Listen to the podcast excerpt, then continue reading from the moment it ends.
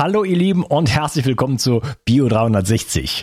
Ich hatte die Gelegenheit, mich mit Dr. Daniele Ganser zu unterhalten und Dr. Daniele Ganser hat ein Buch geschrieben, beziehungsweise mehrere Bücher geschrieben. Sein letztes Buch ist Imperium USA und darum geht, in diesem Buch geht es darum, dass er aufzeigt, dass die USA ein Imperium sind und wie sie diese Macht global äh, doch ziemlich skrupellos einsetzen. Und mir geht es insgesamt in dem Gespräch so ein bisschen darum, einfach jetzt nochmal in diesen speziellen Zeiten, in denen wir leben, ähm, so ein bisschen uns einzunorden, um mal zu schauen, was sind eigentlich die Machtverhältnisse heutzutage, äh, wie sieht es in der Vergangenheit aus, kann man diesen Mächten trauen oder was, was sind es da, was sind da für Dinge passiert?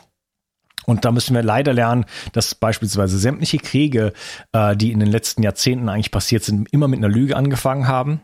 Also, dass man uns nicht die Wahrheit erzählt, dass die Medien dort mitspielen und zwar äh, vehement mitspielen und auch die Rolle der Medien sozusagen äh, man zumindest anzweifeln darf, heutzutage auch. Und ähm, diese Dinge sind einfach nicht so bekannt, wie sie bekannt sein sollten. Ähm, viele Menschen wollen sich damit gar nicht beschäftigen, aber sie sind wichtig, um auch aktuelle Ereignisse zu verstehen. Bei aktuellen Ereignissen wissen wir immer nicht so hundertprozentig, weil es wird ja viel verschleiert und wie gesagt, die Medien ähm, erfüllen ja da eine bestimmte Funktion, sage ich jetzt mal. Ähm, deswegen können wir nie 100%ig sicher sein, dass das, was gerade jetzt passiert, äh, dass wir das 100%ig verstehen. Aber viele Dinge aus der Vergangenheit sind verbrieft. Wir haben die Dokumente, die wurden mittlerweile veröffentlicht. Also selbst wirklich auch von, von der US-Regierung oder so weiß man dann von lange zurückliegenden Ereignissen plötzlich, okay, das war damals der Plan und das wollten die umsetzen oder das haben die umgesetzt und das stimmt und das stimmte nicht. Ähm, das sind einfach sehr, sehr interessante Themen. Wir reden also auch äh, äh über das Thema Medien, wir reden über das Thema Wikipedia, ähm, wo es ja einen Film gibt, oder beziehungsweise sogar zwei Filme, wo anhand der ähm, des Eintrages von Daniele Ganser gezeigt wird, wie dort, ja, was es da für Machenschaften gibt, wie das, wie die Seite, Seite manipuliert wird, den sogenannten Edit War, wo man also Änderungen macht und dann wird sofort, sofort wieder zurückgeschrieben und wie, äh, ja, ob man der Wikipedia in politischen Fragen, geopolitischen Fragen wirklich trauen kann. Äh, ja, und dann versuchen wir so ein bisschen den Bogen zu schlagen zur aktuellen Zeit. Ähm, und gegen Ende des Gespräches versuchen wir so ein bisschen auch darauf hinzukommen, was kann man eigentlich heute tun? Äh, welche Chancen hat man so als Einzelperson? Ähm, wie kann man mit anderen kommunizieren, dass so dieses Spaltbeil äh, nicht so durch die gesamte Gesellschaft und durch die Familien auch geht, sondern wie kann man da eigentlich die Integrität bewahren und äh, sich anderen Menschen gegenüber öffnen? Wie kann man auch kommunizieren? Wie kann man Wissen weitertragen, ohne äh, ja sich ohne ohne sozusagen Freunde zu verlieren?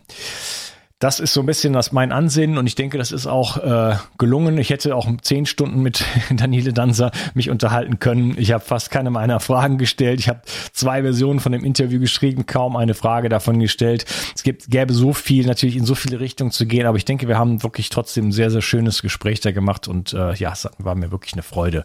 Bevor wir loslegen, ähm, ein kurzes Feedback von der Claire und die Claire schreibt mir, Hallo Unkas, ich weiß zwar nicht mehr, wann ich deinen Podcast gefunden habe, aber ich bin sehr froh, dass ich ihn und damit, dass ich, dass ich ihn und damit dich gefunden habe. So. Ich höre mit Begeisterung deine Podcasts und teile sie oft in meinen Instagram Stories, damit auch andere da profitieren können. Zehn Applaus, Claire. Teilen ist so ein bisschen eine Sache, das wünsche ich mir gerne, dass äh, meine Podcasts ein bisschen mehr geteilt werden. Auf Instagram, auf Facebook, wo auch immer, auf YouTube, äh, YouTube-Kanal, äh, auch mal abonnieren und dort äh, vielleicht auch mal die Sachen teilen, liken und so weiter. Ähm, da würde ich mich sehr freuen, um so ein bisschen rauszukommen, denn ähm, ich denke, viele der Informationen, die einfach in, in jeder in jedem Bereich sozusagen, was wir hier machen auf Bio 360, können vielen Menschen äh, helfen, können viele Menschen unterstützen, äh, vielleicht äh, das eine oder andere Türchen im Kopf auch öffnen. Und ähm, das ist, denke ich, eine gute Sache und dafür muss man einfach irgendwie nach draußen kommen. Und danke dir, Claire, dass du da mitmachst. Und dann schreibt sie noch, ich mag besonders, wie du Gespräche strukturierst und dass du mit deiner Meinung nicht hinterm Berg hältst, aber dabei immer freundlich und bleibst und froh gestimmt. Ja, Claire, in diesem diesem Interview äh, habe ich definitiv nicht mit meiner Meinung hinter dem Berg gehalten. Auch das stimmt nicht so ganz. Aber ich versuche mein Bestes, ihr Lieben. Ähm, ich kann Bio 360 nicht jetzt zu einem Politik-Podcast richtig machen. Zumindest habe ich nicht das Gefühl, dass ich das machen sollte. Ähm, auf der anderen Seite ist es mir ein Bedürfnis, irgendwo am Weltgeschehen äh, irgendwo teilzunehmen und suche so nach Wegen. Ähm, mich irgendwo zu beteiligen, oder? Dass ich irgendwas muss ich ja tun.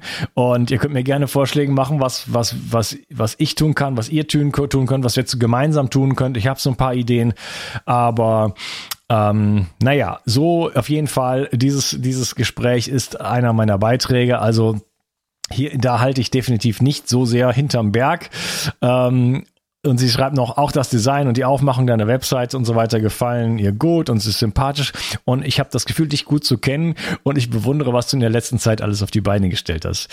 Vielen Dank, das Gefühl kenne ich. Das ging mir nämlich bei dem Daniele genauso. Den habe ich äh, ja jetzt Anfang der Corona-Krise sozusagen äh, kennengelernt. Äh, also nicht persönlich kennengelernt, sondern einfach sein Werk und habe dann ihn stark verfolgt und dann treffe ich ihn halt so im Gespräch. Und dann ja, fühlt man sich so gleich, als hätte man, als würde man sich schon lange kennen.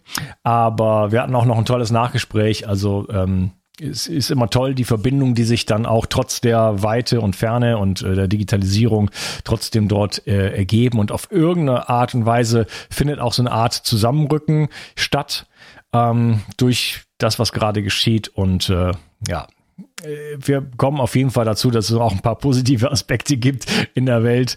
Äh, das sei versprochen. Also ähm, auf jeden Fall mal zuhören wir gehen in auf wir gehen ein bisschen auf 9/11 ein. Das ist so ein bisschen äh, bisschen längeres Thema, was wir machen. Aber das werden ganz viele Dinge erwähnt, wirklich, die man ähm, wo man mal nachverfolgen sollte, die jetzt vielleicht für dich dann sagst, ha, was, was war jetzt Kuba-Krise, was war da, äh, Operation Northwood, ähm, da einfach wirklich dann der Tipp, äh, vielleicht die Bücher vom Daniele zu lesen ähm, und vielleicht auch den Kurs zu machen. Er hat einen äh, Kurs jetzt gemacht, da, in der digitalen Welt sozusagen, äh, werde Peacemaker, ähm, da ein bisschen Rüstzeug, wie man durch diese Zeiten kommt, ist vielleicht eine gute Idee. Verlinke ich natürlich wie immer in den Show Notes, einfach unten in der Description. Also entweder auf YouTube äh, ist es dort direkt verlinkt oder in der Description einfach draufklicken, dann kommst du auf meine Website, auf die Show Notes und dort Link zu Büchern und eben zu dem Kurs von Daniele Ganser. Werde Peacemaker. Und jetzt viel Spaß mit diesem Interview. Du weißt, wie wichtig Vitamin D für deinen Körper ist und dass wir im deutschsprachigen Raum darauf achten sollten, neben einer ausgewogenen Ernährung genug Sonnenlicht zu tanken. Daher empfehlen viele Experten, über die Wintermonate oder sogar ganzjährig Vitamin D zu supplementieren. Die Wirkung von Vitamin D ist vielfältig und schließt das Immunsystem und deine Knochen mit ein. Die Vitamin D-Tropfen von Brain Effect gefallen mir persönlich besonders gut. Als Träger wird MCT-Öl benutzt, was die Bioverfügbarkeit von Vitamin D deutlich erhöht. Die Tropfen enthalten auch Vitamin K2, was wichtig ist für den Erhalt der Knochen. Und Vegetarier haben hier die Möglichkeit, sich gleich mit dem wertvollen Vitamin K2 zu versorgen, das bei einer pflanzenbasierten Ernährung manchmal auf der Strecke bleibt. Die Darreichungsform als Tropfen finde ich persönlich ideal. Jeder Tropfen enthält 1000 internationale Einheiten. So kannst du so viel Vitamin D zu dir nehmen, wie du möchtest und die Tropfen sind eine willkommene und angenehme Alternative zu Kapseln. Außerdem enthalten sie keinerlei schädliche Zusatzstoffe, sondern nur pure Vitaminpower. Das Vitamin D3-Öl findest du unter www.brain-effekt.com und mit dem Gutscheincode BIO360 bekommst du satte 20% Rabatt auf alle Einzelprodukte von Brain Effect, Merchandise-Produkte ausgenommen. Also, Versorge dich jetzt mit den flüssigen Sonnenstrahlen und tue nicht nur dir etwas Gutes, sondern unterstütze auch noch diesen Podcast und hilf mit, dass es ihn in Zukunft auch noch geben wird. Den Link findest du in der Beschreibung und in den Show Notes. Bio 360. Zurück ins Leben. Komm mit mir auf eine Reise. Eine Reise zu mehr Energie und fantastischer Gesundheit. Ich möchte dir das Wissen und den Mut vermitteln, den ich gebraucht hätte, als ich ganz unten war. Dabei will ich dir helfen, wieder richtig in deine zurückzukommen. Zurück ins Leben. Hallo Daniele, schön, dass du hier bist. Grüß dich, Onkas. Vielen Dank, dass du mich eingeladen hast. Ich freue mich auch ganz riesig. Äh, ich bin ein großer ja, Verehrer sozusagen deiner Arbeit. Ähm, hab im ja, März, April diesen Jahres, also im Corona-Jahr sozusagen, muss man gar nicht mehr die Jahreszahl nennen, äh, angefangen, eigentlich deine Arbeit kennenzulernen und äh, mich da intensiv mit beschäftigt. Viele Dinge, einige Dinge kannte ich schon, viele Dinge sind dann auch für mich neu gewesen und dann auch im Detail, äh, im, im Detail dann nochmal einfach wieder klarer geworden. Und ähm, ja, ähm, eigentlich ähm, würde ich mit dir ein bisschen gerne über dein Buch sprechen. Du hast ein neues äh, Buch rausgebracht, das ist ganz so neu ist nicht mehr, aber das heißt Imperium ja. USA, steht bei dir ganz hinten. Ähm, kannst du ja vielleicht mal ranholen oder wir, wir blenden es auf jeden Fall auch mal ein. Genau. Und ähm, ja, worum geht's denn eigentlich in diesem Buch? Also das Buch ist jetzt im April 2020 ähm, auf den Markt gekommen und eigentlich wollte ich Vorträge halten und Bücher signieren, das, was ich sonst immer mache. Und das mhm. war halt wegen Corona nicht möglich. Also April keine Vorträge, Mai, Juni, Juli. September und Oktober konnte ich ein paar wenige Vorträge machen. In, in, ich war in Berlin, ich war in Wien, ich war in Zürich aber war nicht viel mehr möglich als das und viele Orte musste ich absagen, konnte ich gar nicht auftreten. Und darum freue ich mich über die Online-Interviews, weil es ist ein bisschen der Ersatz für die Vorträge. Und im Buch geht es darum, dass ich erkläre, dass die USA das mächtigste Land sind. Wir haben 193 Länder auf der Welt und nicht Deutschland und auch nicht China oder Russland und schon gar nicht die Schweiz oder Österreich sind das mächtigste Land, sondern es sind die USA. Und dann beschreibe ich das in diesem Buch, wie das entstanden ist. Die USA haben die höchsten Militärausgaben. Sie haben am meisten Flugzeugträger. Sie haben am meisten Soldaten im, im Ausland stationiert. Übrigens auch Soldaten in Deutschland stationiert. Umgekehrt hat Deutschland keine Soldaten in den USA stationiert. Ja, das, so erkennt man das Imperium. Weißt du, die, die USA haben einen Stützpunkt in Kuba, Guantanamo, aber Kuba hat keinen Stützpunkt in den USA. Und die USA haben einen Stützpunkt in Italien, mehrere, aber die Italiener haben keinen Stützpunkt in den USA. Die USA haben Stützpunkte in Südkorea, aber die Südkoreaner haben keine Stützpunkte in den USA, etc. etc. Also man, ja. wenn man ein bisschen genauer hinschaut, erkennt man das sehr einfach. Und dann habe ich einfach erklärt, dass die, die letzten 100 Jahre überhaupt nicht zu verstehen sind, wenn man nicht erkennt, dass die USA das Imperium sind. Äh, die haben auch am meisten Länder bombardiert, also Vietnam bombardiert, Libyen bombardiert, Irak bombardiert, Afghanistan bombardiert, äh, Pakistan bombardiert, äh, Nicaragua bombardiert, die Regierung in Chile gestürzt, die Regierung im Iran gestürzt, Guatemala. Und das habe ich alles im Buch zusammengefasst, dass, dass auch junge Menschen ähm, das mal verstehen können, äh, die sich halt fragen, was ist das mächtigste Land und ja, was haben die in den letzten Jahren so gemacht? Ja, und ähm, ich finde den Blick in die Geschichte ähm, deshalb auch immer interessant, weil natürlich, also das ist ja eine, die jüngere Geschichte, so das äh, ja. äh, 20. Jahrhundert oder auch das äh, 21.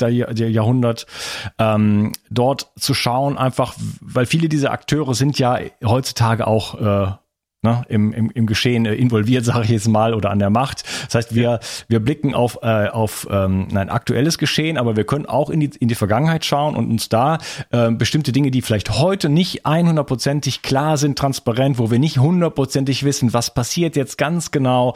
Ähm, aber bei vielen dieser Events, die du halt ähm, beispielsweise erforscht hast und in deinem Buch beschreibst, da wissen wir ganz genau, was passiert ist. Ja. ja. Und ähm, da, wenn ich das mal zusammenfassen darf, ist es so, dass du hattest gerade einiges genannt. Ähm, was ja vielen Leuten auch ein Begriff ist, von, von, von Vietnam angefangen. Letzten Endes, das ging ja noch, ging ja noch vorher los, auch die Besetzung von Hawaii und was weiß ich, was alles. Genau, Aber alles, ja, alles fängt mit, äh, mit einer Lüge an. Würdest ja. du das so unterschreiben? Ja, also nicht alles im Leben fängt mit einer, mit Nein. einer Lüge an. Ich hoffe mal, eine Hochzeit fängt nicht mit einer Lüge an. Aber ich sag mal, die Kriege meinst du? Ja. Ja, die Kriege fangen immer mit einer Lüge an, ja. Das kann man so unterschreiben, weil Weißt du, ähm, als Deutschland 99 wieder in den Krieg gezogen ist, hat ja Deutschland äh, Serbien bombardiert. Und das ja. ist illegal. Also es war unter Joschka Fischer, der grüne Außenminister, äh, und Schröder, der SPD-Bundeskanzler äh, Gerhard Schröder. Und die haben gesagt, äh, wir müssen jetzt Serbien bombardieren, weil da gibt's Konzentrationslager. Also, mhm. also Fischer hat gesagt, ich habe gelernt, nie mehr Krieg, aber ich habe auch gelernt, nie mehr Auschwitz. Zitat von Fischer. Und das ist so eine infame Lüge, weil es gab natürlich kein Auschwitz in Serbien, aber das hat bei den Deutschen einen, ein Trauma getriggert, das Trauma vom Dritten Reich. Und die haben dann gedacht, es gibt Konzentrationslager äh, im Kosovo. Und in, ja, in diesem Teil von Serbien, Kosovo war ja ein Teil von Serbien, den hat man dann weggebombt. Und äh, das stand auch äh, in den Zeitungen, stand, sie treiben sie ins KZ, ja. Und KZ ist nicht irgendein Ausdruck in Deutschland. Und dann hat man wirklich diese Angst geschürt. Und später nach dem Krieg hat man herausgefunden, ja, es fing alles mit einer Lüge an. Und natürlich, damals war der US-Präsident Bill Clinton die treibende Kraft. Es war also nicht Schröder, es war auch nicht äh, Fischer, es war auch nicht äh, Sharping, der auch sehr viel gelogen hat, sondern es war vor allem Bill Clinton. Also die, die Kriege der Deutschen, auch Afghanistan 2001, kann man nur verstehen, wenn man die Kriege der Amerikaner versteht, weil die Amerikaner gehen voran und sagen dann den Deutschen, ihr müsst mitkommen. Aber auch Vietnamkrieg, wenn du auf die Lüge hinaus willst, hat äh, der amerikanische Präsident äh, Johnson hat gesagt, wir wurden im Golf von Vietnam angegriffen. Ja, nein, wurdet ihr nicht. Wir haben das jetzt genau untersucht. Das ist 1964, Golf von Tonking. Es gibt zwei Zwischenfälle äh, im August. Beim einen waren die Amerikaner direkt involviert, beim anderen haben sie einfach gesagt, äh, die Nordvietnamesen haben auf die Maddox, das ist ein amerikanisches Kriegsschiff, geschossen. Nein, stimmt nicht. Es ist nicht so. es ist schon krass, danach drei Millionen tote Vietnamesen und 58.000 tote US-Amerikaner. Und es basiert auf einer Lüge. Und auch Irakkrieg 2003, wenn du möchtest, äh, nochmal eine Lüge. Colin Powell, US-Außenminister, hat gesagt, äh, Saddam Hussein hat Massenvernichtungswaffen. Nein, stimmt auch nicht. Und für mich auch 9-11 mit, mit, mit, diesem, diesem Röhrchen da, was er da. Ja, ja, er hat so hingehört und gesagt, das ist Antrags, das ist Antrags. Aber alles Lüge, alles Lüge. Oder für mich auch, weißt du, der äh, Angriff auf Afghanistan am 7. Oktober 2001. Der Afghanistan-Krieg dauert ja noch an. Die Bundeswehr ist jetzt, während wir sprechen, in Afghanistan. Ähm, das heißt, Deutschland ist jetzt im Krieg. Das muss man einfach mal, das ist da nicht in den Medien, aber ist so. Und ich finde es auch falsch, dass man die deutschen Soldaten dort mehr oder weniger vergisst. Ja, also man müsste darüber sprechen, was, was, und man müsste sie nach Hause holen. Aber ähm, das hat auf der 9-11-Geschichte basiert, der Afghanistan-Krieg. Und da sage ich immer, am 11. September sind nicht zwei Türme zusammengestürzt, sondern drei. Und das WTC 7 meiner Ansicht nach wurde gesprengt. Ja, und das bedeutet auch 9-11 für mich eine Lüge. Äh, und die Leute wollen das nicht hören. Es sind einfach too much. 1898 da ist der Krieg gegen Kuba ausgebrochen. Da haben die Amerikaner ein Kriegsschiff gehabt. Das ist, die heißt äh, Maine, USS Maine. Die fuhr nach Havanna und lag dort im Hafen und ist dann explodiert. Die Amerikaner haben gesagt, die, die Spanier waren es, weil die Spanier waren die Kolonialmacht, äh, die Kuba besetzt hatten. Und dann ähm, haben sie Krieg gegen die Spanier geführt. Später, äh, jetzt weiß man, äh, ja, nein, also es gab keinen Angriff auf die Maine, sondern die Explosion fand im Innern des Schiffes statt. Das heißt, auch das eine Lüge. Und dann haben eigentlich die US-Imperialisten die spanischen Imperialisten aus Kuba rausgeworfen und haben gleich noch die Philippinen und Hawaii erobert. Die Leute wissen das gar nicht. Was? Die Philippinen waren mal eine amerikanische Kolonie? Ja, klar. Ja, und Hawaii haben sie auch erobert? Ja, klar. Und Kuba haben sie auch erobert? Ja. Aber man lernt das nicht in der Schule. Also der US-Imperialismus müsste eigentlich ein Kapitel sein im Geschichtsunterricht in der Schule und die meisten hören nichts davon. Die kommen nur bis zum Dritten Reich. Ja. Es sind so viele, gibt so viele unglaublich schmutzige ähm, Dinge da, die man lernen kann. Und es ist, macht zwar keinen Spaß, sich damit zu beschäftigen, aber es ist meiner Meinung nach schon wichtig, ähm, dafür da, da was zu wissen. Bevor ich jetzt ja. weiterrede, möchte ich mal kurz klarstellen, wieso reden wir jetzt überhaupt über Politik? Bio 360 ist ein Gesundheitspodcast. Ähm, ich will es nicht zu weit treiben mit politischen Podcasts in dem Sinne, aber ich finde, die Volksgesundheit ist in Gefahr. Äh, die unsere unsere mentale und psychische, emotionale Gesundheit ist in Gefahr. Meine zum Beispiel, ja, äh, durch die aktuellen Ereignisse. Und ich finde, man muss immer hin und wieder mal, sag ich mal, auch mal den Fokus von dem von den eigenen vier Wänden, von dem eigenen Körper, von der eigenen äh, Familie vielleicht mal abwenden und versuchen, das große Ganze zu schauen. Ja. ja. Damit man sich einordnen kann, um auch eventuell bestimmte Entscheidungen für sich selber zu treffen, die der Gesundheit der, des, des Lebens sozusagen dann dienlich sind. Ja, ja du hast. ja, du hast jetzt viele, viele Dinge angesprochen. Äh, ich habe auch schon selber hier ein paar Mal äh, über 1999 geredet. Äh, auch da sind wir schon beim Thema Gesundheit, denn seit, äh, seit dem Irakkrieg wird zum Beispiel äh, abgereichertes ähm, äh, Uran ja. äh, depleted Uranium eingesetzt auf den Kriegsschauplätzen. Da muss man sich mal vorstellen, da sind wir jetzt auch letzten Endes schon wieder so beim Thema jetzt den, den Genexperimenten, nenne ich sie mal, die jetzt dann demnächst irgendwann kommen, ähm, dass dort äh, das Erbgut der Menschheit geschädigt wird auf für immer sozusagen. Ne? Denn wenn wir in Kontakt mit, mit, mit Radioaktivität kommen, dann entstehen Genschäden, die dann nicht, das ist nicht so wie wenn ich jemanden vergifte, dann ist der vielleicht tot oder aber wenn der ein Kind bekommt, äh, wenn er nur geschädigt ist, dann geht es irgendwie weiter und wir sind als Menschheit, pflanzen wir uns fort in einer, in einer, in einer normalen Weise, sondern ähm, das ist eine Art von Technologie, in Anführungsstrichen, äh, von Waffe, die ähm, wirklich fatale Auswirkungen auf die Menschheit als Menschheitsfamilie, ist ein Begriff von dir, äh, so hat und äh, die uns letztendlich letzten Endes da an, irgendwo an den Abgrund stellen. Und man muss einfach sagen, man kann heutzutage, also ich persönlich würde gerne mal beispielsweise nach Afghanistan reisen, ja, aber da, da setzt sich kein Schritt mehr in dieses Land. In Irak auch nicht, weil alles voll ist mit, mit, mit diesem, mit, mit diesem Uranstaub und dort, äh, äh, gibt es ganz, ganz schreckliche Bilder, muss ich mich jetzt gerade mal emotional abschotten, äh, von, von, von Fehlgeburten, Missgeburten, von, äh, von, von missgebildeten Kindern und so weiter. Also hier sind wir beim Thema Gesundheit der Menschheitsfamilie. Ja. ja. Und das ist letzten Endes etwas, äh, wo wir, wenn wir das nicht wissen, dann irgendwie unterstützen wir das ja auch durch unser Handeln, durch unser, durch unser Ja zu äh, all diesen Dingen, die damit irgendwo verschränkt sind. Ja, es ist so, dass viele Menschen gar nicht wissen, was äh, DU heißt, oder? DU steht für Depleted Uranium, das sagst du richtig. Man muss vielleicht kurz erklären, was das ist. Das ist eigentlich eine panzerbrechende Munition. Also die Idee ist, wenn eine, wenn eine Bombe auf einen Panzer fällt, dass die da durchschlägt. Und da gibt es eben eine, eine Möglichkeit, dass man abgereichertes Uran an die, an die Bombe dran macht, dann schlägt die besser durch. Das ist die ganze Geschichte. Und die, äh, diejenigen, die eben Bomben bauen, ähm, die haben diese Bomben ähm, gebaut. Also die gibt's. Das ist keine Verschwörungstheorie. Das heißt ja immer, ja, Verschwörungstheorie. Wenn man etwas nicht hören will heute, heißt es einfach Verschwörungstheorie. Ja, depleted Uranium, das gibt's doch nicht. Oder ja, oder kann ja nicht sein. Aber da muss man eben sich den Begriff merken, depleted Uranium. Und diese, diese Bomben haben natürlich dann schon einen Vorteil. Sie können die, die, die Panzer knacken, wenn man so will. Sie können also auch dick, dicken, dicken Stahl äh, durchschneiden. Aber sie haben eben auch diesen Nachteil, dass eben dann dieser radioaktive Staub überall rumliegt. Und dann wird natürlich dann gestritten, ähm, wie gefährlich ist das für den Menschen? Baut sich das schnell wieder ab? Baut sich das schnell, äh, lange wieder ab und so?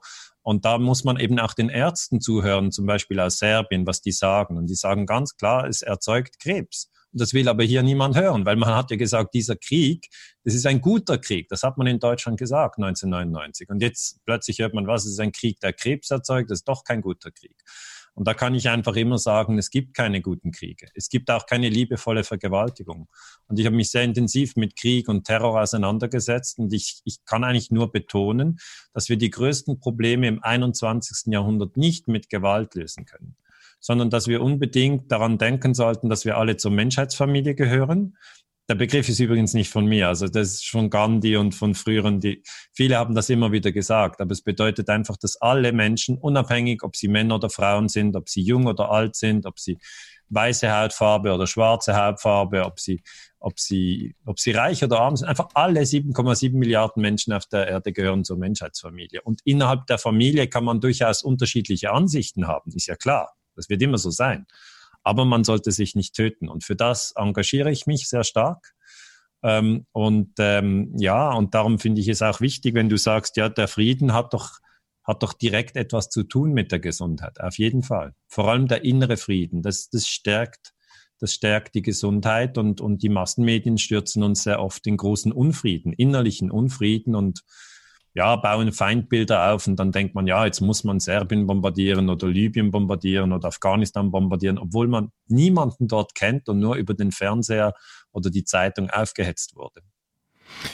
Ja, da sind jetzt Millionen Verknüpfungspunkte. Äh, Medien, da kommen wir später noch drauf zu sprechen, Angst und so weiter. Das meinte ich ja auch teilweise damit, äh, dass, dass da unsere Gesundheit jetzt auch ak aktuell zum Beispiel hier äh, in, in meinen vier Wänden für mich in Gefahr ist. Ähm, Angst, Unfrieden, ähm, Einschüchterung.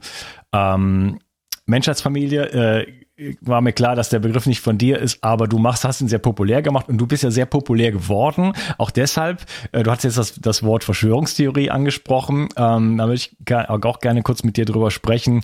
Ähm, du, es gibt ja einen Film über die Wikipedia von dem Markus Fiedler, beziehungsweise zwei. Ja. Ähm, der, der erste heißt ähm, Die dunkle Seite der Wikipedia und wie heißt der zweite? Ja. Habe ich jetzt auch nicht präsent, aber die dunkle okay. Seite der Wikipedia ist auf jeden Fall der erste. Ja, ja das ja, sozusagen hat sich ja auch vielleicht noch ein bisschen populärer gemacht, denn in diesem, in die, da geht es ja sozusagen darum, was passiert mit deinem Wikipedia-Artikel. Ja. An, an, anhand von dieser, äh, von diesem habe ich auch viel, habe ich viel gelernt, weißt du? Ich habe wirklich viel gelernt, weil ich habe immer gedacht, und da war ich sehr naiv, ich habe halt gedacht, ich habe ich hab an der Universität Basel habe ich Geschichte unterrichtet, die Studenten unterrichten. Dann hat eine Studentin gesagt, kann ich einen Wikipedia-Eintrag von Ihnen machen? Habe ich gesagt, ja klar, können Sie machen. Und dann hat die einfach reingeschrieben, mein Name, Vorname, Nachname, Geburtsort, Geburtsdatum und dass ich zu US-Imperialismus forsche und so. Da war ganz ein neutraler Eintrag, auch nicht sehr lange, der war sehr kurz.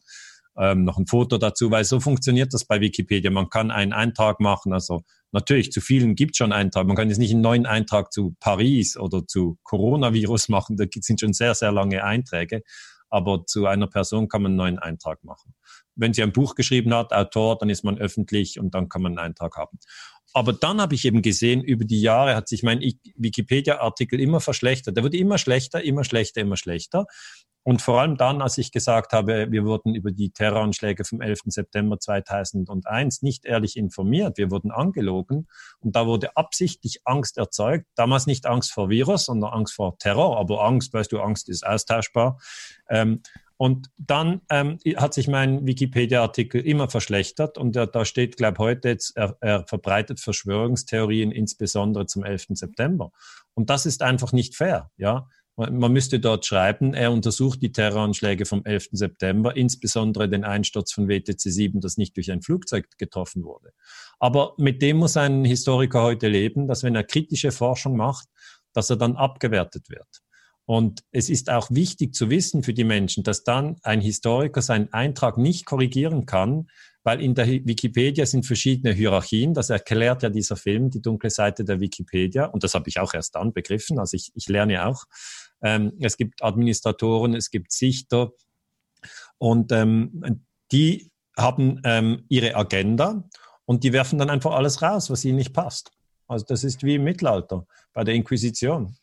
Da, bei der Inquisition konnte man auch nicht sagen, ja, ich bin kein Ketzer. Sondern wurde man einfach verbrannt, weißt du? Und man wurde beschuldigt, beschimpft und, äh, oder als Hexe verbrannt. Und heute ähm, wird man nicht verbrannt, aber es wird halt Rufmord betrieben. Und das ist nicht schön. Also wir sollten eigentlich ähm, auf Augenhöhe miteinander sprechen. Und ich würde mich auch, ich fordere eigentlich schon seit vielen Jahren, dass alle, die in Wikipedia schreiben, dass die auch mit ihrem Klarnamen schreiben. Weil die verstecken sich immer hinter Pseudonymen und dann kann man ja, kann man nicht viel machen, wenn einer hinter einem Pseudonym ist und sich versteckt und einem diffamiert und der hat noch eine, eine höhere Funktion, der kann immer alles löschen und editieren und du kannst das nicht. Das ist wie wenn du ein Buch schreibst und, und der andere kann immer löschen und du kannst nicht. Also das ist einfach nicht fair. Also Wikipedia, Wikipedia ist gut, wenn man nicht mehr weiß, wie die Hauptstadt von Bolivien heißt. ja, also das ist ein sehr spannender Film, kann ich nur jedem ans Herz nehmen. Ich glaube, der ist auch, äh, ich glaube, äh, umsonst einfach, äh, kann man ja, sich den an. Ja. ja. kann man sich anschauen. Markus Fiedler, äh, die dunkle Seite der Wikipedia. Und wie gesagt, da gibt es noch Nachfolgefilm, weil da gibt es noch dieses, dieses Psiram. Äh, da genau, bist du ja bestimmt ja. auch drin. Ich, ja, ja, glaub, ja. Da werden alle diffamiert. Psiram ist eine eine Plattform, wo, wo an, einfach alle Leute an den Pranger gestellt werden. Und ich meine, ich, ich habe nichts dagegen, wenn mich jemand kritisiert und sagt, ich habe eine andere Ansicht, ich denke, WTC 7 ist wieder wegen Feuer eingestürzt und dann kann man darüber sprechen. Aber es muss immer eine Sachdiskussion sein. Und es sollte nicht sein, dass der eine, der angreift, anonym ist und zudem den anderen einfach abwertet. Ich meine, das ist einfach keine friedliche Kommunikation. Hm. Ja, plus, plus diese, diese, diese, diese Macht, die natürlich dann so dahinter steht. Ne? Die Wikipedia gibt mal irgendeinen Begriff rein, das ist immer das Erste, was auftaucht. Ne? Das, das, das ist eine der, ich meine, weißt du, Online-Lexikon ist Wikipedia die Nummer eins. Und Wikipedia, ich glaube, wurde 2001 gegründet, gibt es jetzt rund 20 Jahre, kann man sagen. Ähm, und die alten ich meine, wir zwei kennen wohl noch die alten äh, Brockhaus und, und Meyers und was es alles, kennst du auch noch, oder? Diese alten 24-bändigen, ja. genau, das haben wir mhm. noch erlebt. Äh, ich kann mich noch gut erinnern, bei jedem Studentenwege, wo man umgezogen ist, musste man auf das Lexikon zügeln. Ja, da müssen wir in den vierten Stock diese 24 Bände tragen. Das war halt so. Ich hatte immer mein Lexikon dabei, weil das waren halt die Stichwortregister. Und ich kann mich sogar erinnern, wenn es dann eine Fußballweltmeisterschaft gab und war halt aktuell, wusste man nicht, wer der aktuelle Fußballweltmeister ist, dann gab es ein Band, der nachgeliefert wurde. Ähm, und das war früher alles auf Papier. Jetzt diese ganzen ähm, klassischen Enzyklopädien, die werden nicht mehr nachgedruckt. Brockhaus wird nicht mehr nachgedruckt. Die haben keine Chance gegen Wikipedia. Wikipedia hat alles übernommen und die anderen sind Konkurs. Also Konkurs, die gibt's einfach nicht mehr. Das heißt, Wikipedia hat jetzt die Deutungsmacht. Ja. Und das bedeutet gerade bei politischen Themen, also wenn man sich, wenn man auf Wikipedia eingibt, ähm, Kennedy-Mord, ja, oder äh, was, was, ist der, was, ist der, was ist der Syrienkrieg oder was ist die NATO oder was ist die CIA oder was ist beim 11. September passiert, ja, dann ist das immer, immer sehr politisch eingefärbt und eigentlich immer US-amerikanisch eingefärbt. Das, äh, der George Bush hat einen sehr guten Artikel, obwohl er den Irak angegriffen hat und ein Kriegsverbrecher ist. Aber das lernt man, wenn man Wikipedia ein bisschen genauer anschaut. Ja. ja, das heißt, das ist nicht nur irgendwie irgendeine Internetseite, sondern das wird ja auch von Google so prominent in diese Position gehoben. Also wir haben es hier mit ja. großen Playern zu tun und genau. in diesem Film kommt halt auch raus, wie da, da ganz dubios diese Artikel, da gibt es ein Edit War, also wo genau. du, du kannst ja jetzt deinen Artikel ändern und dann ist der zwei Minuten später wieder zurückgeändert von immer diesen selben äh, anonymen Persönlichkeiten, wobei der Markus Fiedler jetzt zwei dann davon äh, in, äh, aufdeckt sozusagen. Ja, Co-Pilot ist aufgedeckt. Wir haben schon einige aufgedeckt, aber ich will ja auch nicht diese Namen dann zu oft öffentlich nennen, weil ich doch jetzt ziemlich bekannt bin und dann die Leute auf diese Leute eindreschen. Und das will ich ja auch nicht. Ich schütze die ein bisschen. Aber ich sage nur, uns sind die Namen schon auch bekannt. Aber es ist es liegt an diesen Personen, mit diesem Spiel aufzuhören, sondern einfach versuchen, eigentlich wieder zurückzukommen in eine sachliche Diskussion. Weil das ist auch, es gibt auch viele gute Wikipedia-Artikel.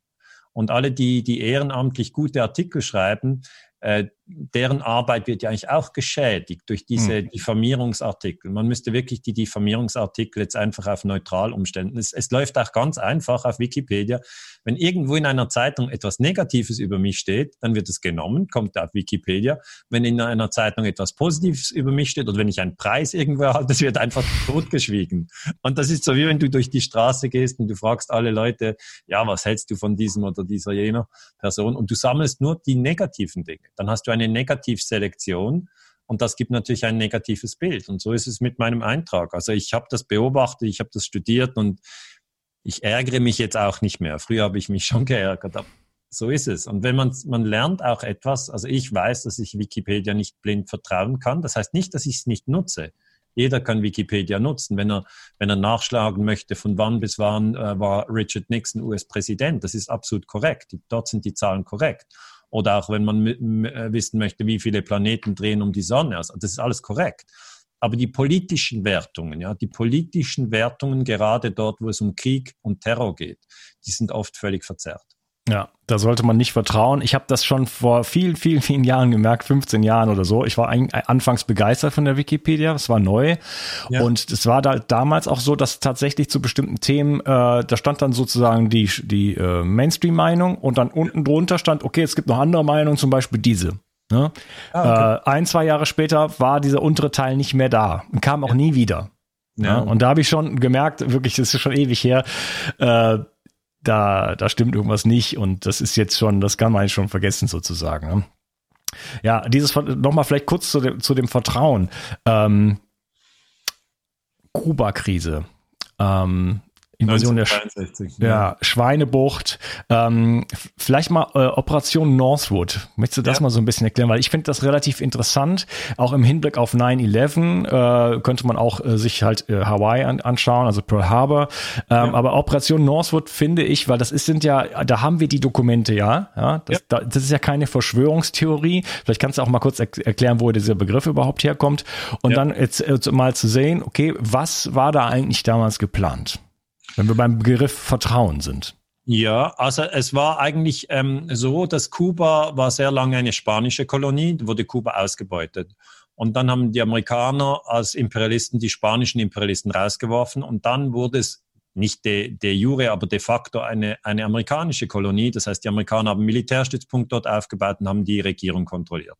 Und dann 59, 1959 hat Fidel Castro und äh, Che Guevara haben Batista gestürzt. Batista war der Diktator von Kuba. Und dann hat Präsident Eisenhower gedacht, na, es geht ja gar nicht, jetzt haben die unseren Mann gestürzt, jetzt müssen wir Fidel wegräumen.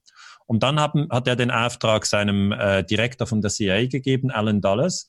Und der hat das gemacht wie immer. Der Alan Dulles hatte schon im Iran Mossadegh gestürzt, in Guatemala hat er schon Arbenz gestürzt. Und das ist übrigens alles illegal. Also die USA dürfen, sie sind zwar das Imperium und sie haben viele Regierungen gestürzt, aber es ist illegal, total illegal. Weil die Leute fragen mich mal, ist das nicht verboten? Ich, ja, hallo, das ist total verboten. Aber die haben es trotzdem gemacht. Und dann kommt die Invasion in der Schweinebucht im April 61. Ähm, und die CIA ähm, ist da nicht erfolgreich. Okay, Sie, das funktioniert nicht. Fidel Castro schlägt diese Invasion nieder. Das sind Exilkubaner von der CIA trainiert etc. Und das funktioniert nicht. Und dann wird auch Kennedy sehr sauer und er sagt, alle, denen ich gesagt habe, wir machen diese Invasion, mit denen ich das besprochen habe, haben gesagt, es wird funktionieren. Äh, weil Kennedy kommt nach Eisenhower im Januar 61 ins Weiße Haus und er bekommt diese Operation von seinem Vorgänger. Äh, das heißt so, schön, dass du gewählt bist, hier übrigens noch ein geheimer Plan. Und er, er zieht dann das auch durch, Kennedy, verliert aber diese, ähm, diese Schlacht, ist ein geheimer Krieg, den die USA verlieren. Und dann sagen die Chairmans of the Joint Chiefs of Staff, das sind das die Generalstabschefs im Pentagon, das sind einfach die höchsten Offiziere, die sagen, ja gut, die CIA hat's verhauen, aber wir hätten eine bessere Idee. Und da kommt eben diese Operation Northwoods. Das ist äh, ein Originaldokument, das, äh, jetzt, das war früher Top Secret und das ist jetzt deklassifiziert. Und das heißt im Text äh, Justification um, for US Military Intervention in Cuba, was so viel heißt wie, wie kann man einen Krieg gegen Kuba der amerikanischen Öffentlichkeit verkaufen? Weißt du, du brauchst, du hast immer in jedem Krieg hast du Heimatfront und ähm, Front, die, die militärische Front. Und die militärische Front, das ist dort, wo die Bomben fallen, wo geschossen wird wo die Toten liegen. Und die Heimatfront, das sind die Köpfe und die Herzen der Bevölkerung. Weil die, die müssen ja die Kinder schicken, die Söhne. Äh, die müssen auch die Rechnungen bezahlen für die Panzer, ja, und das ganze Militär. Das ist ja die Heimatfront. Und wenn du die Heimatfront verlierst, das weiß jeder Kriegspropagandist, dann hast du einen Krieg verloren. Weil die schicken dann die Söhne nicht mehr und bezahlen die Rechnungen für den Panzer nicht mehr. Okay. Jetzt an der Heimatfront wird nicht mit Waffen gekämpft. Da wird also nicht irgendwie Washington oder Florida bombardiert oder, oder Seattle oder LA. Man könnte es ja machen, ja. Du kannst ja jetzt führen wir einen Krieg an der Heimatfront. Nein. An der Heimatfront wird mit Bildern gearbeitet und mit Texten um sozusagen ins Hirn der Menschen reinzugehen und dort ein Feindbild zu produzieren. Und Operation Northwood sagt genau, wie man das tun könnte. Die äh, Generalstabschefs sagen, Zitat, we could blow up a ship um, in Guantanamo and blame Cuba. Das heißt, auf Deutsch, wir könnten ein amerikanisches Schiff in Kuba auf dem US-Militärstützpunkt Guantanamo in die Luft sprengen und sagen, Fidel Castro war's. Weil dann würden die Menschen in den USA sauer auf Fidel Castro. Und sie würden nicht herausfinden, dass wir es ja selber in die Luft gesprengt haben. Also wie soll ich das übersetzen? Für Menschen, die nicht viel äh, in der Geopolitik sind, das bedeutet einfach, man sprengt eigentlich den eigenen Briefkasten äh, ähm, äh, in die Luft und geht dann zum Nachbar und sagt, warum hast du meinen Briefkasten in die Luft gesprengt? Und irgendwie nur so, so ein Teil von der Bombe legt man bei ihm vors Haus und sagt, schau, hier sind ja noch deine Fingerabdrücke. Also das nennt sich False Flag, also falsche Flagge. Und das gibt es. Das gibt es einfach. Es wird von vielen nicht zur Kenntnis genommen, aber es gibt es also auch während der Schweinebucht-Invasion hat, haben die USA äh, Kuba bombardiert mit B-26-Bombern und haben die kubanische Flagge auf die Flugzeuge gemalt. und dann die Kubaner haben es dann abgeschossen und haben gesagt, ja, jetzt haben die noch unsere Flagge verwendet. Das ist wie wenn du äh, beim FC Bayern München spielst und du kaufst dir äh, äh, ein T-Shirt von, von Borussia Dortmund und, und stellst dich dort in die Gruppe rein. Also weißt du, das ist einfach Täuschung und das hat es im Krieg immer gegeben. Ja. Gut, im Fußball, im Fußball wird es auffallen, weil die Jungs kennen sich untereinander. Ja, das, das ist mir insofern wichtig, als dass diese Art von billiger Täuschung, sage ich jetzt mal, also das mit dem Trikot finde ich schön, äh, unter den angemalten Flugzeugen, das passiert ja heutzutage immer noch. Ja, ja und, und weißt du, die Operation Ukra Ukraine, ähm, die, die, jetzt diese ganzen ähm, ähm, äh, Skripal, ähm, Nawalny, Ja. Äh, dieses, dieses Flugzeug, was da runtergekommen ist, der Ukraine. Ähm, ja. Selbst Bla Black Lives Matter. Ja, kann man vielleicht im, im, nächsten Teil noch so ein bisschen das ansprechen. Aber da, da sind auf jeden Fall Elemente von dieser ganzen Geschichte. Das ist heutzutage ist das ein, ein, ein Mittel, was eingesetzt wird, um bestimmte Gruppen zu unterwandern, äh, de, in, in Demonstrationen beispielsweise dort Unruhe zu stiften. Ja, das wird dann auch gefilmt. Die Presse ist dann auch immer genau da, wo dann irgendwelche Leute da bisschen Krawall machen oder so. Ne? Das heißt, ähm, wenn ich äh, hier wird einfach Propaganda benutzt ne? und das wird in, in staatlichen Organisationen, im Militär oder im Geheimdienst ähm, wird sowas benutzt. Das Pentagon hat, ich habe ich neulich gehört, ich glaube, es war sowas, ich weiß nicht, was 700 oder 7000, unglaubliche Zahl von von von PR. Äh, äh, ja, also, ja.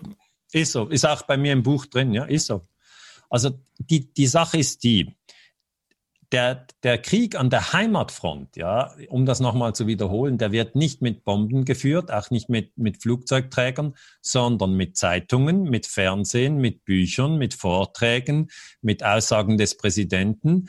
Das ist ein Krieg und es ist ein Informationskrieg. Und das muss man mal verstehen. Also wenn Joschka Fischer eben sagt, wir haben es schon erwähnt, in Serbien gibt es KZs, es geht darum, ein neues Auschwitz zu stoppen, dann ist das ein Informationskrieg. Jetzt, das schneidet nicht wie ein Messer in den Fingern, aber im Herz und im Kopf führt es zu sehr, sehr großer Verwirrung. Und ich kann das vielleicht nochmal zu Operation Northwoods etwas dazufügen. Die Stabschefs haben auch gesagt, äh, wir, wir könnten eine Terrorkampagne in Florida oder in Washington entwickeln. Das heißt wirklich, das ja. Pentagon könnte Terroranschläge machen und dann falsche Dokumente platzieren. Und ich weiß schon, jetzt schreien die Leute auf, also bei, bei dir auf dem Kanal vielleicht nicht, aber sonst, ja, schreien sie auf, ja, Herr Ganser, Verschwörung, Verschwörungstheorie.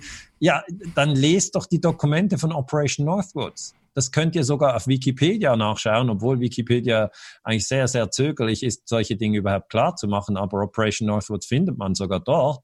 Ähm, und die, die Stabschefs hatten auch gesagt, wir könnten ein Flugzeug in die Luft sprengen ähm, und eigentlich das so machen, dass wir das Flugzeug in den USA starten mit ähm, Leuten drin, wo wir sagen, das sind alles Studenten, aber in Tat und Wahrheit sind es gar keine Studenten, sondern Geheimdienstmitarbeiter, die auf, unter einem falschen Namen in das Flugzeug reingehen.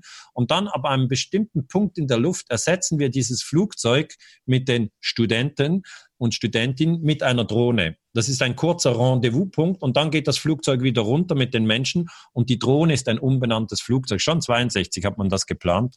Und dann würden wir das Flugzeug über Kuba würden wir einen Hilferuf in die internationale Frequenz reinlassen. Äh, Achtung, Achtung, wir, wir werden beschossen von der kubanischen Luftwaffe und danach würden wir das Flugzeug sprengen.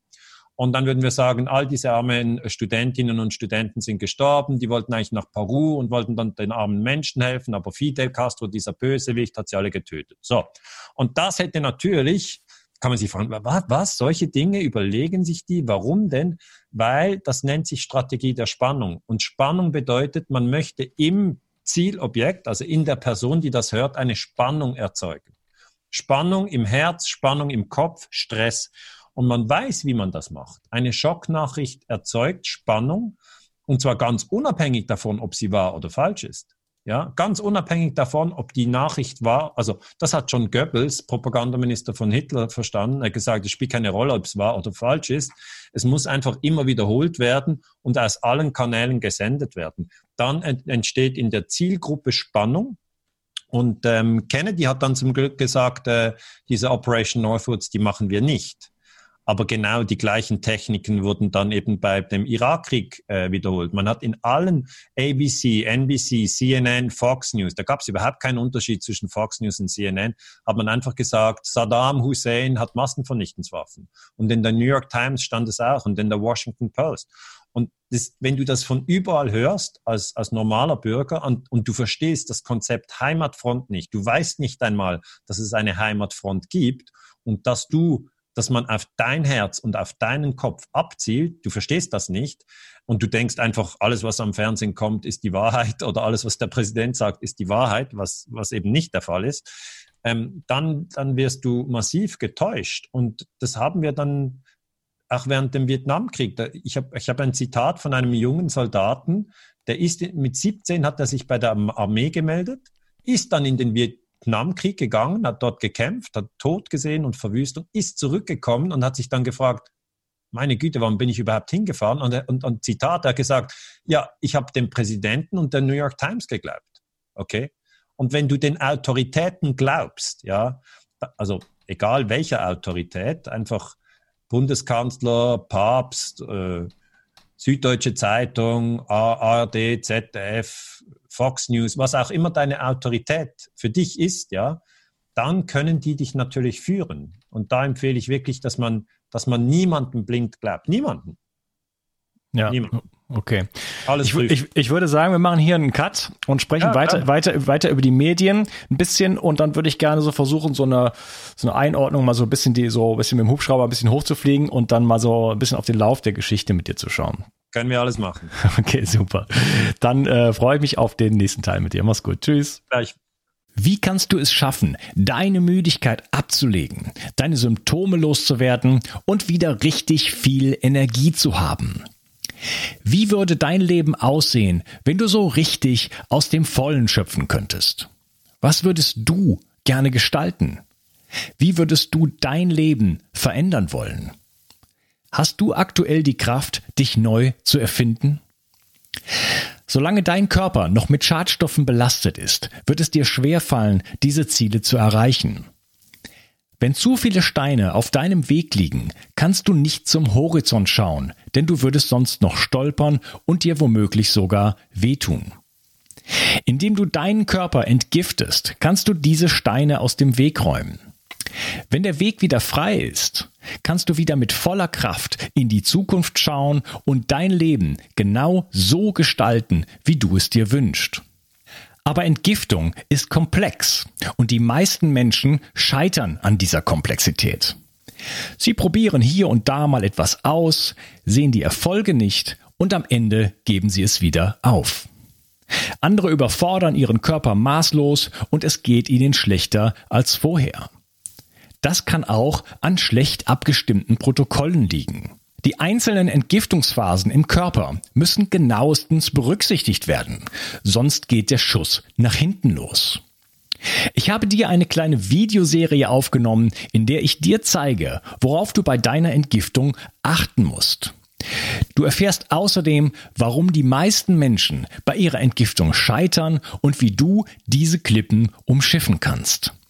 Gehe jetzt einfach auf die Seite bio360.de slash Entgiftung und erfahre in der Videoserie, die ich für dich aufgenommen habe, wie du bei deiner Entgiftung alles richtig machst. Bio 360. Zurück ins Leben. Komm mit mir auf eine Reise. Eine Reise zu mehr Energie und fantastischer Gesundheit. Ich möchte dir das Wissen und den Mut vermitteln, den ich gebraucht hätte, als ich ganz unten war. Dabei will ich dir helfen, wieder richtig in deine Energie zu kommen. Zurück ins Leben.